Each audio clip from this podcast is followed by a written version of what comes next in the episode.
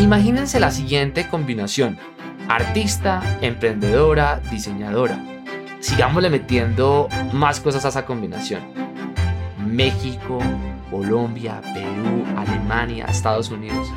Sigámosle metiendo la mezcla.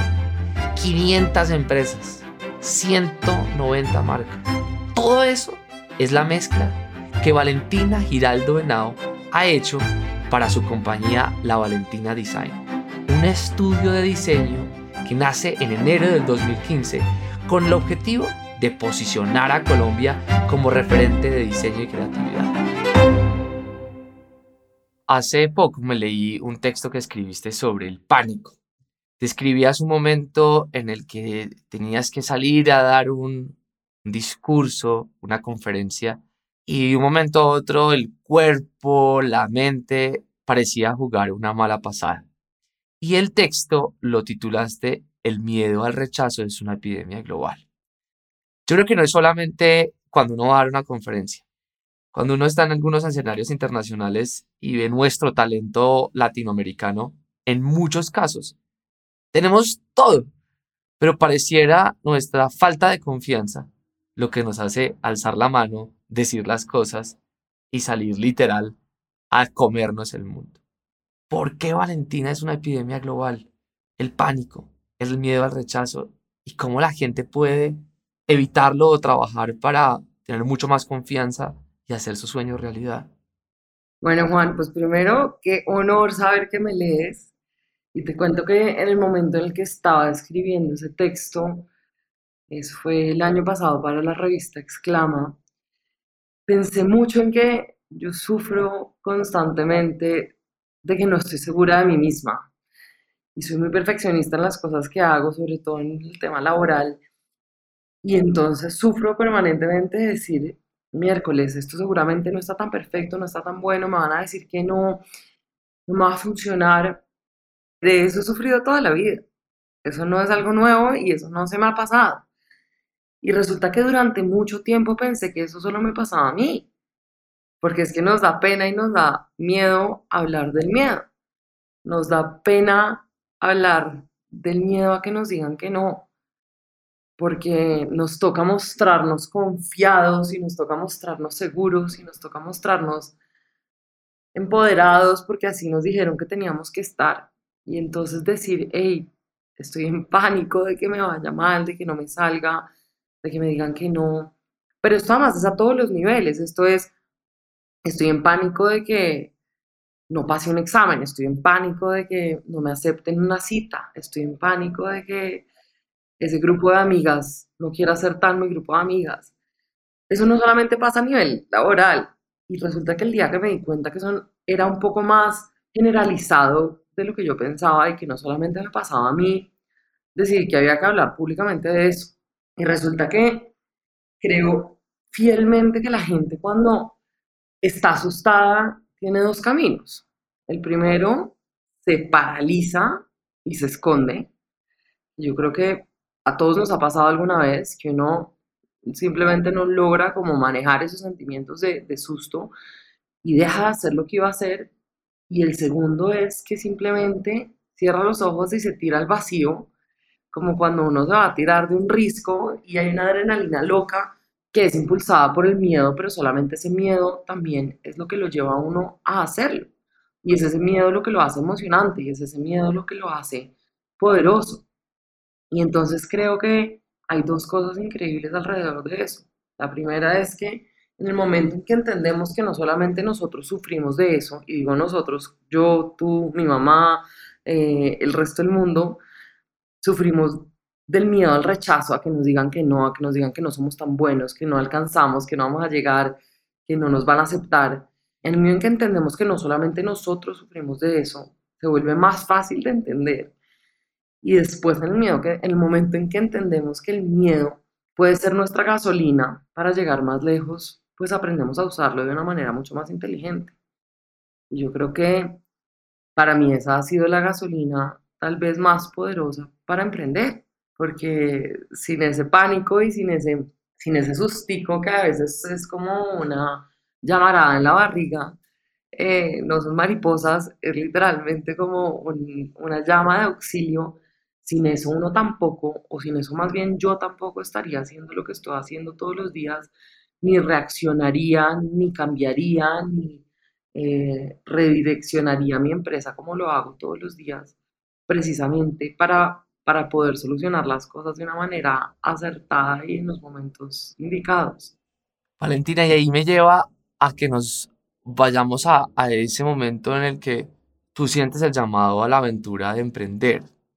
Hay llamados a la aventura que salen de afuera, que son literal, alguien te convoca y alguien te dice, venga, hágale por aquí, y a veces es desde adentro que uno siente esa flauta, le dice, métase. ¿Te acuerdas de algún momento en el que tú hiciste clic y dijiste, es por aquí? ¿Cuál fue ese llamado a la aventura que te llevó incluso a someterte a esa sensación de pánico por muchos más momentos en la vida a la hora de emprender? Pues mira, lo tengo clarísimo. Ese momento es un antes y un después en mi vida. Yo estudié diseño y arte en los Andes y en últimos semestres estaba haciendo la tesis. Había arrancado otro emprendimiento con dos amigas, pero era una cosa casi que para los dulces, era como, como para las horas de, de ocio más o menos. Era una empresa de diseño gráfico. Y en abril del 2014 tengo un accidente cerca a Bogotá, en Anapoima, un accidente de carro que me pone en jaque la vida, literal. Se me revolvió la vida, se me quedó una partecita de mí en ese carro, en ese accidente que dejó un carro en pérdida total, que me dejó a mí con una contusión en la cabeza y que me dejó como realmente repensando quién era, para dónde iba y qué era lo que quería hacer. ¿Qué pasó? Que las personas implicadas en ese accidente, digamos que no respondieron de la manera que debían haber respondido, entonces me tocó a mí responder, era mi carro, alguien más iba manejando, pero me tocó a mí pagar los daños del carro. Y resulta que me quedé sin nada, me quedé sin carro, mi mamá me quería matar, tenía la cara hinchada como una loca, parecía un avatar, hagan de cuenta, pero literalmente el golpe fue tan duro que duré hinchada como dos meses. Y resulta que después de ese accidente, entendí muchas cosas, una de las cuales era que el fondo yo no lo conocía. Y ahí, en ese día y en esos meses que le siguieron a ese accidente, conocí realmente el fondo. Ese bollo negro del que tanto hablan, que dicen que uno a veces no sabe que tocó fondo hasta que sabe que tocó fondo. Y resulta que para mí ese fue un cimbronazo de la vida y un llamado a la cordura a entender qué era lo que iba a hacer con mi vida y por cosas que sucedieron después de ese accidente, yo le pedí un préstamo a mi primo para mí un viaje para poder realmente hacer como una catarsis de ese accidente y sacudirme un poquito de esa tristeza que estaba cargando. Y cuando volvía en un vuelo de Barcelona, dije, ¿cómo le pago a este man ahora esa plata que le debo? Y resulta que en ese avión, en esas, creo que eran 10 horas de vuelo, empecé a hacer un boceto de lo que es hoy la Valentina. Lo primero que definí fue que tenía que tener un ingreso mensual para poderle pagar la deuda a mi primo.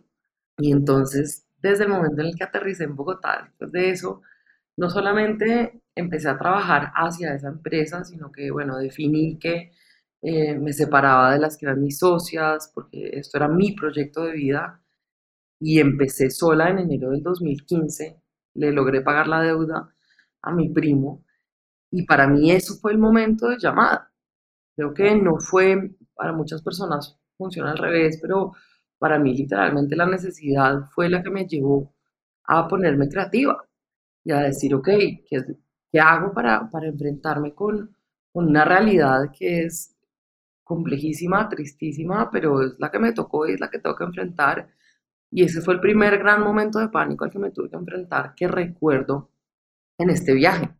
Y fue o me paralizo y me quedo deprimida y me pongo a llorar para el resto de la vida, o levántate y anda. Y me acuerdo que mi tío me dijo, te amarras los pantalones y sigues adelante porque te toca. En el viaje de la heroína o del héroe, una vez el héroe recibe ese llamado a la aventura, significa que por lo menos para la vida y para el mentor, ya está lista o está listo. Lo que sigue será prepararse y por eso el rol de un mentor es tan importante. Pues mira, la primera y más grande es y siempre ha sido mi mamá.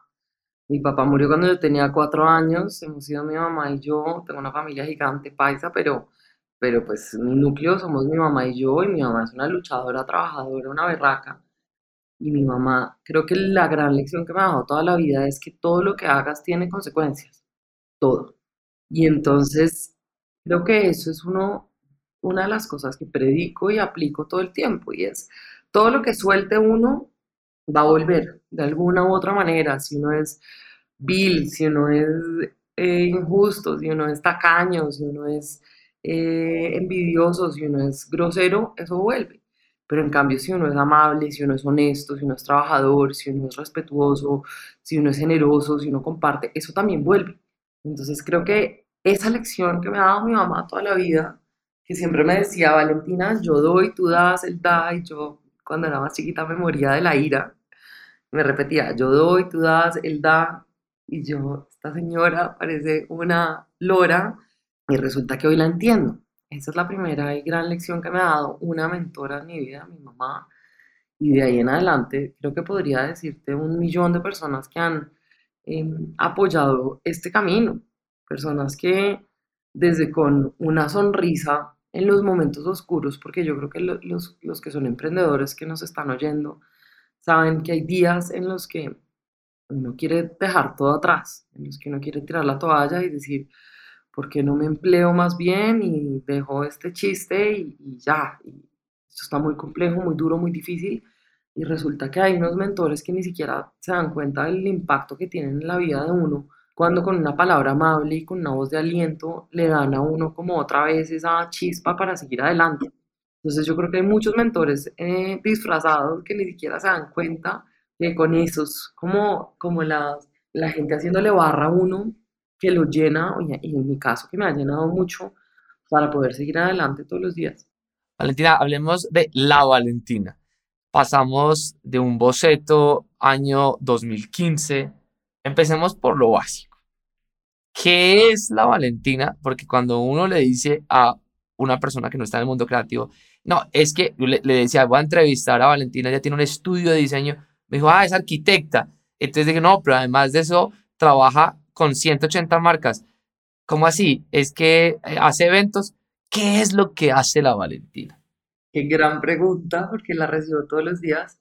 La Valentina es un estudio de diseño, efectivamente, y lo principal que hacemos es que le ayudamos a las marcas a contar sus historias. ¿Qué significa eso? Para mí las marcas tienen que vender mucho más allá que productos.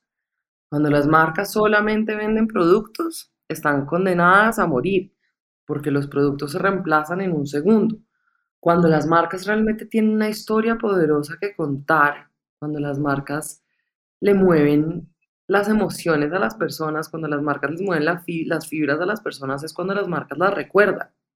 Y eso es lo que hacemos nosotros. Nosotros hacemos tres cosas para apoyar a las marcas en, este camino y es la primera que hacemos es, es branding, que es creación de marca. Nosotros trabajamos desde la creación del concepto y el ADN de las marcas hasta toda la parte de nombre y todo lo visual que uno ve de una marca.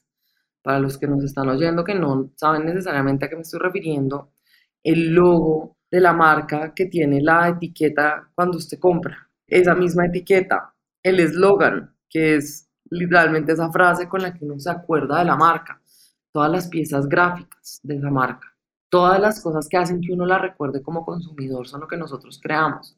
Todo eso está dentro de branding. Y digamos que en esa, en esa línea de branding hemos trabajado con alrededor de 250 marcas ya en 10 países. Luego viene toda la parte de fotografía, entonces nos encargamos de hacer toda la parte fotográfica y de video para las marcas. En esa línea de negocio hemos trabajado, creo que ya vamos con más de 600 marcas, desde las más gigantes hasta las más pequeñas, y nos encargamos una vez más de contar sus historias a través de fotos, porque no se trata solamente de ir y tomar una foto de lo que sea, del, o del hotel, o del café, o de lo que sea que es el producto, sino realmente de contar una historia completa. Y lo tercero que hacemos es que hacemos comunicación para esas marcas, donde todos los días les ayudamos a las marcas a dar el mensaje que necesitan dar para llegarle a los consumidores objetivos. Entonces digamos que esas son las tres cosas que hacemos, creación de marca, dirección de arte y fotografía y comunicación para las marcas. Valentina, porque eso es un buen negocio. Uf, pues mira, yo creo que yo estoy en el negocio de ayudarle a la gente a cumplir sus sueños. Y para mí eso es suficiente negocio. Tú no sabes la emoción que me da ir por la calle y ver marcas que hemos creado. A mí se me eriza la piel, Juan. Eso es como, eso es, eso es demasiado emocionante. Eso es una locura. Y si la pregunta es por qué es buen negocio económico, mira, todavía no es. Todavía yo no me estoy volviendo rica con esto. Yo tengo un equipo de 45 personas por quien respondo, que es costosísimo de mantener y que todavía mi empresa no es una empresa que yo diga, uff, qué lucrativa. No es. Seguramente va a ser en 10 o 15 años. Al final, siempre las mejores empresas transan en emociones, venden historias, inspiran con lo que hacen. Entender el valor de lo intangible es algo que hacen los héroes que hacen empresa.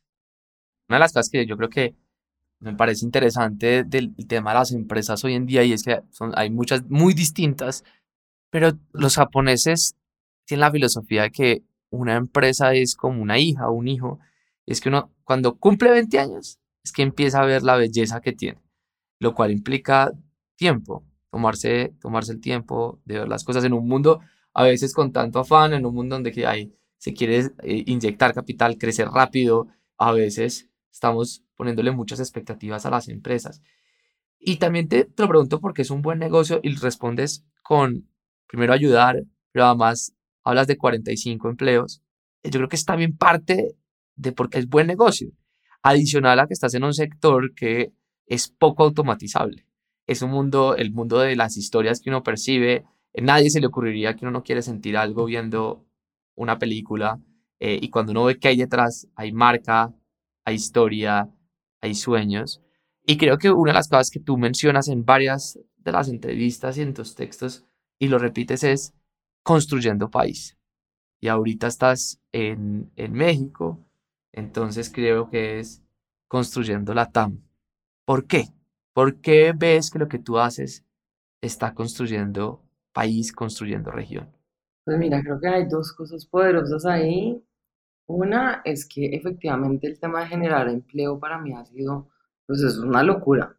Yo a veces pienso si yo nunca hubiera construido la Valentina, habría 45 personas que estarían quién sabe dónde. Eso es muy loco. Pero pensar no solamente en generar empleo, sino en generar conciencia en un mundo creativo y calidad de vida en un mundo creativo. Empecemos por construyendo país. Yo creo que el gremio creativo, no solamente en Colombia, sino alrededor del mundo, históricamente es un medio de explotación, históricamente es un medio donde la gente pasa las horas y los días derecho y no tiene fines de semana y es un medio donde hay un montón, digamos, de malos tratos y abusos y, y la gente la pasa mal. Y entonces el trabajo creativo es, miércoles, es durísimo. Y yo creo que precisamente para uno ser creativo tiene que estar en un ambiente perfectamente opuesto a eso.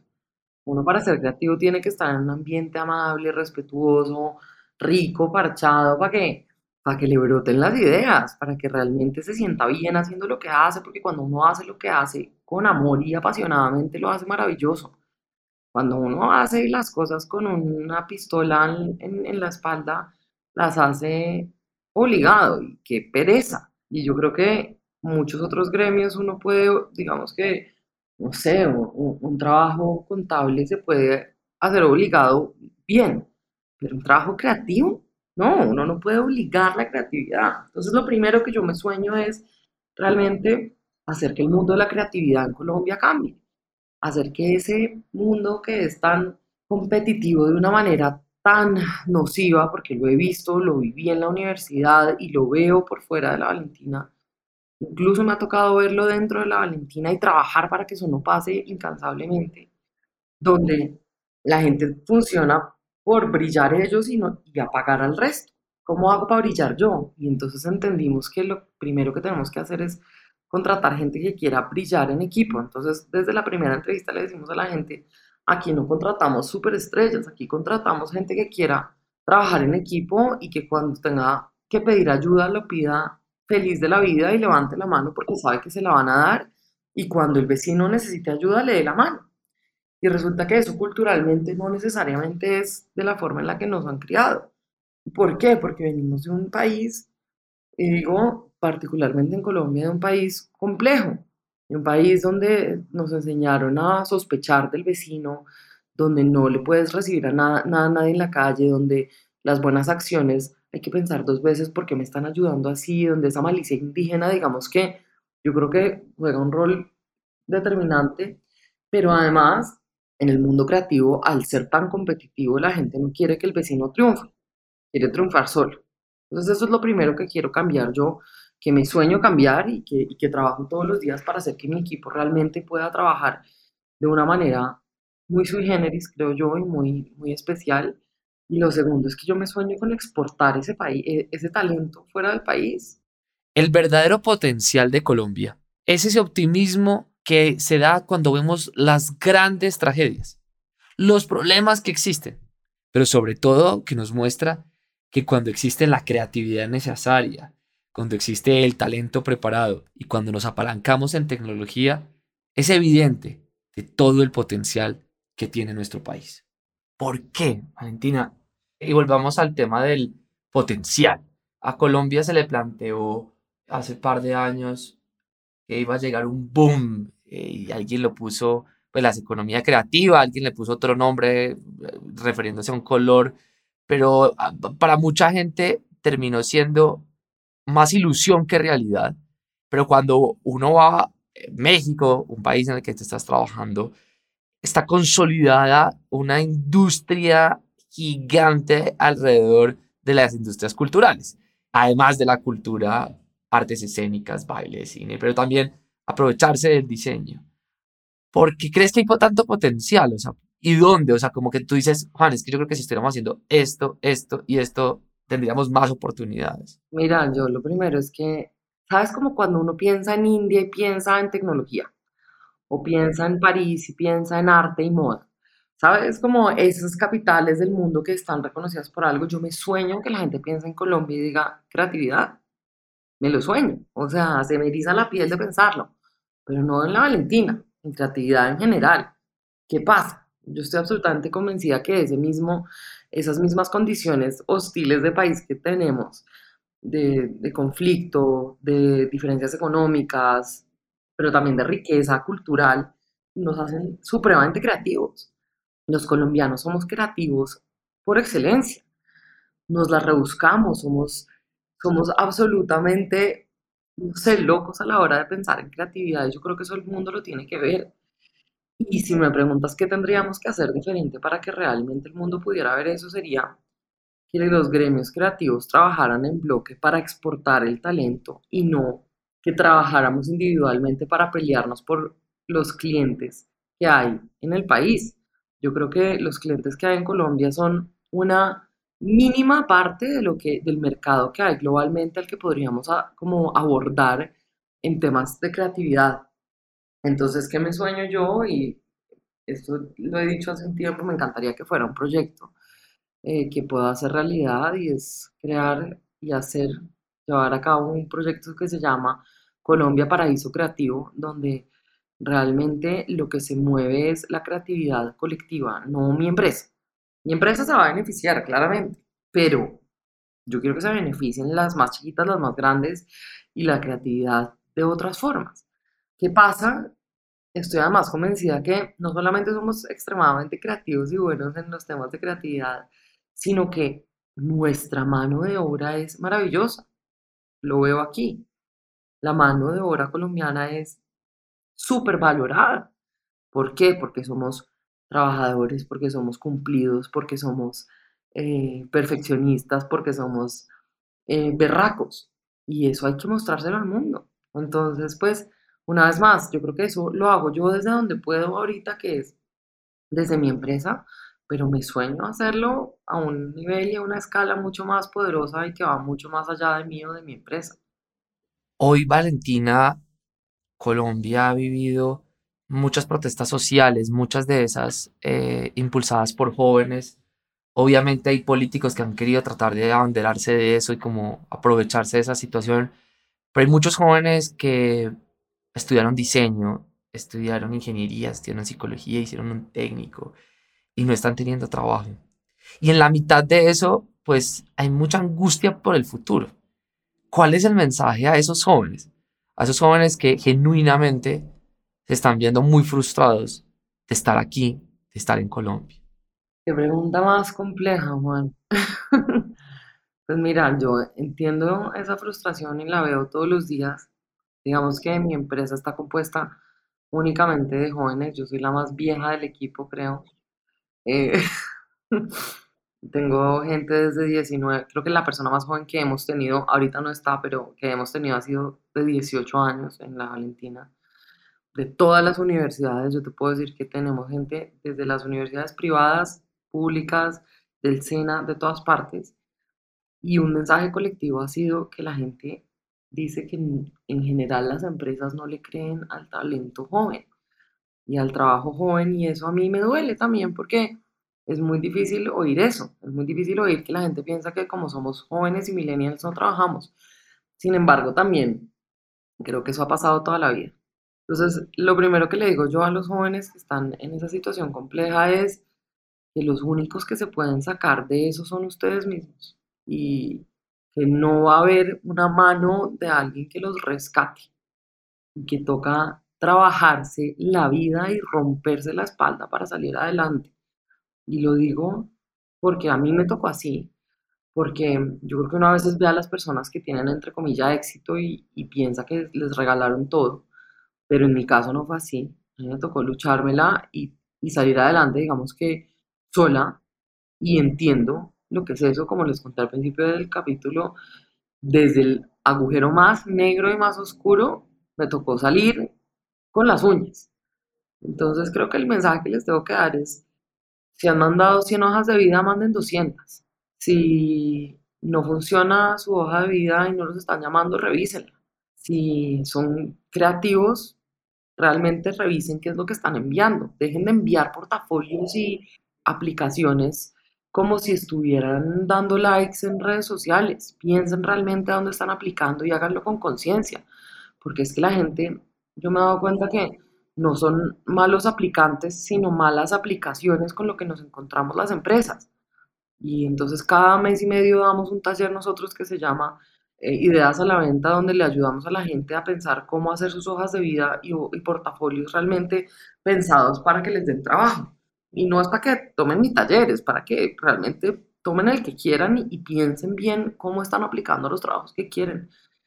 Entonces, yo creo que Sí, la situación es compleja, pero la situación del país ha sido compleja. De aquí para atrás yo creo que no hay un momento que em, tú o yo, no sé si tú recuerdas algún momento digas, ah, es que Colombia está perfecta hoy. Es que no está pasando nada. Si antes era las FARC y entonces ahora es el otro y después es fulanito y entonces, o sea, siempre ha habido alguien o algo. Y siempre lo va a haber, o sea, mejor dicho, todos los países lo tienen. Valentina, acabas de decir que eh, ustedes se reúnen y oigan y piensan para que la gente mejore su hoja de vida. Pero aprovechemos estos eh, minutos que nos faltan para lo siguiente. Eh, nos está oyendo un empresario, una empresaria, su pequeña empresa, todavía no tiene la platica para pagarle a la Valentina la asesoría y el acompañamiento para mejorar la marca, para pensar su historia. ¿Qué preguntas se debería estar haciendo hoy para él allá que está con su empresa, decir, bueno, esto, estos son los tips que me da Valentina para mi marca? Bueno, la primera pregunta, y se la hago a todos mis clientes, y es una pregunta difícil, pero es, si yo mañana les dijera que no pueden vender su producto, como le pasó a mucha gente durante la pandemia, ¿con qué se quedan? ¿Qué es lo que hay detrás de ese producto que hace que la gente quiera comprar su marca? Ojo, no su producto, su marca. Háganse esa pregunta. Empecemos por ahí. ¿Por qué la gente va a comprar mi marca y no la de alguien más? Ah, es que mi producto es el más rico, es el más barato. Olvídese del producto por un segundo. ¿Por qué la gente va a comprar su marca y no la de alguien más? Hágase esa pregunta. Y los tips o más bien reglas de las que no pueden salirse para el resto de la vida son tres muy claras. La primera es, tienen que ser coherentes. Tienen que ser coherentes con lo que dicen, con lo que producen y con lo que hacen.